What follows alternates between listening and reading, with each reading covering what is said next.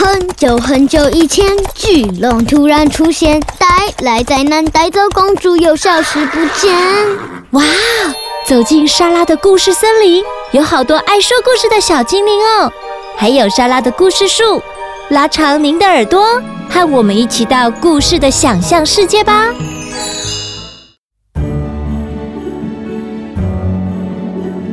小朋友，快过年了，你最期待的事情是什么呢？是丰盛的年夜饭，还是收到好多的祝福跟红包呢？农历新年就快到了，大家应该都有听过年兽的故事吧？今天来参加神马玩意大声祝福你的活动，小朋友们共同创作了一则有关奶奶和年兽的新年故事。我们一起来欢迎莉亚、丽莎。品生和奎君，让我们来听听这则充满创意又有趣的故事吧。大家好，我是丽雅，我今天扮演的是旁白。大家好，我是丽莎，我们我今天要扮演的是旁白跟玉皇大帝。大家好，我是品生，今天我要扮演的是年兽。大家好，我是奎君，今天我要扮演的是奶奶。今天要讲的故事是。奶奶怎么变柿子奶奶了？快要过农历年了，奶奶准备一桌丰盛的食物，感谢天上的众神。年兽突然来捣蛋，看到桌上有最爱吃的番茄，其实是柿子的。年兽想办法想偷吃桌上的番茄，结果被奶奶发现了。奶奶生气的对年兽说：“等等，你不能吃，那是要给天上的神明吃的，你不准偷吃。年兽，快走开！可是我就是很喜欢吃番茄嘛。那明明就是柿子。哼，我要想办法去吃到番茄。”年兽在森林一直找，一直找，他看到一个亮晶晶的棒子。年兽发现，原来是一只魔法棒。我拿到魔法棒了，我一定可以吃到番茄。哼，年兽，你怎么又来了？看我的新法宝！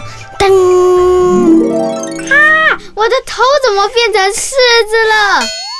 玉皇大帝下凡惩罚年兽，说：“罚你变成乳牛，要每天制造新鲜的牛奶。”让奶奶喝，直到让奶奶变回原来的样子。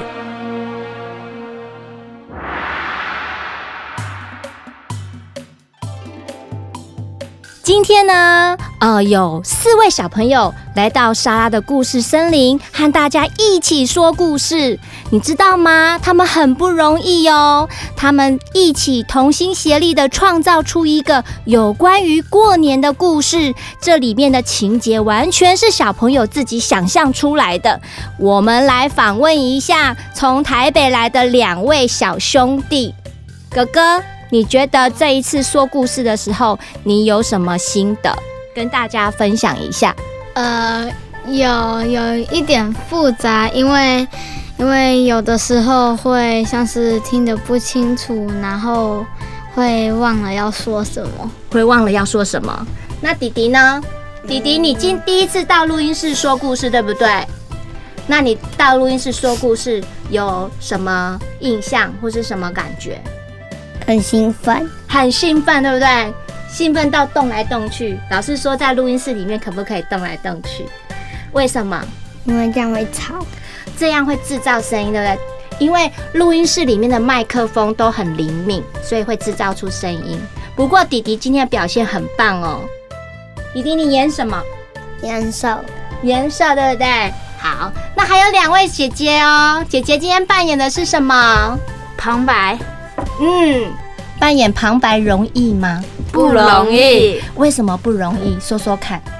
因为要把那个有很多故事的一些重点，不然就是情节，都要先讲出来，串联在一起，对不对？对。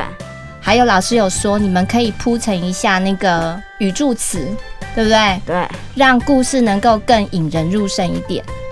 对不对？对。所以希望下次你们来说故事的时候，可以不用看稿子了，可以直接就这样子噼里啪啦讲出来，好不好？好好好，我们期待下一次哦，再见哦。嗯，OK，嗯，而且在一个故事里面，旁白是主要在串联整个故事的一个灵魂人物，所以旁白呢，他其实身负重任，对不对？好，所以呢，莎拉老师呢，希望今天小朋友在故事里面呢，在这个活动里面都能够收获满满。那也期待你们下一次来和莎拉一起说故事，好吗？好，那我们今天的故事就到这里喽，跟大家一起说拜拜吧，拜拜。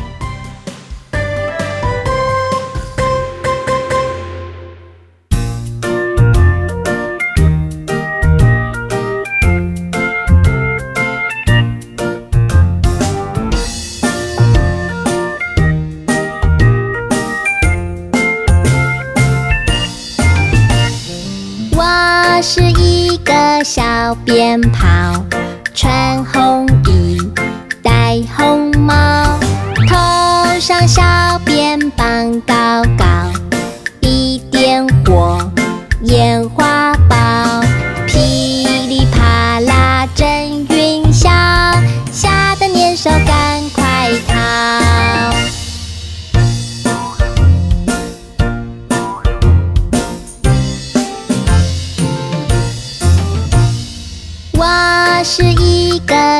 小鞭炮，穿红衣，戴红帽，头上小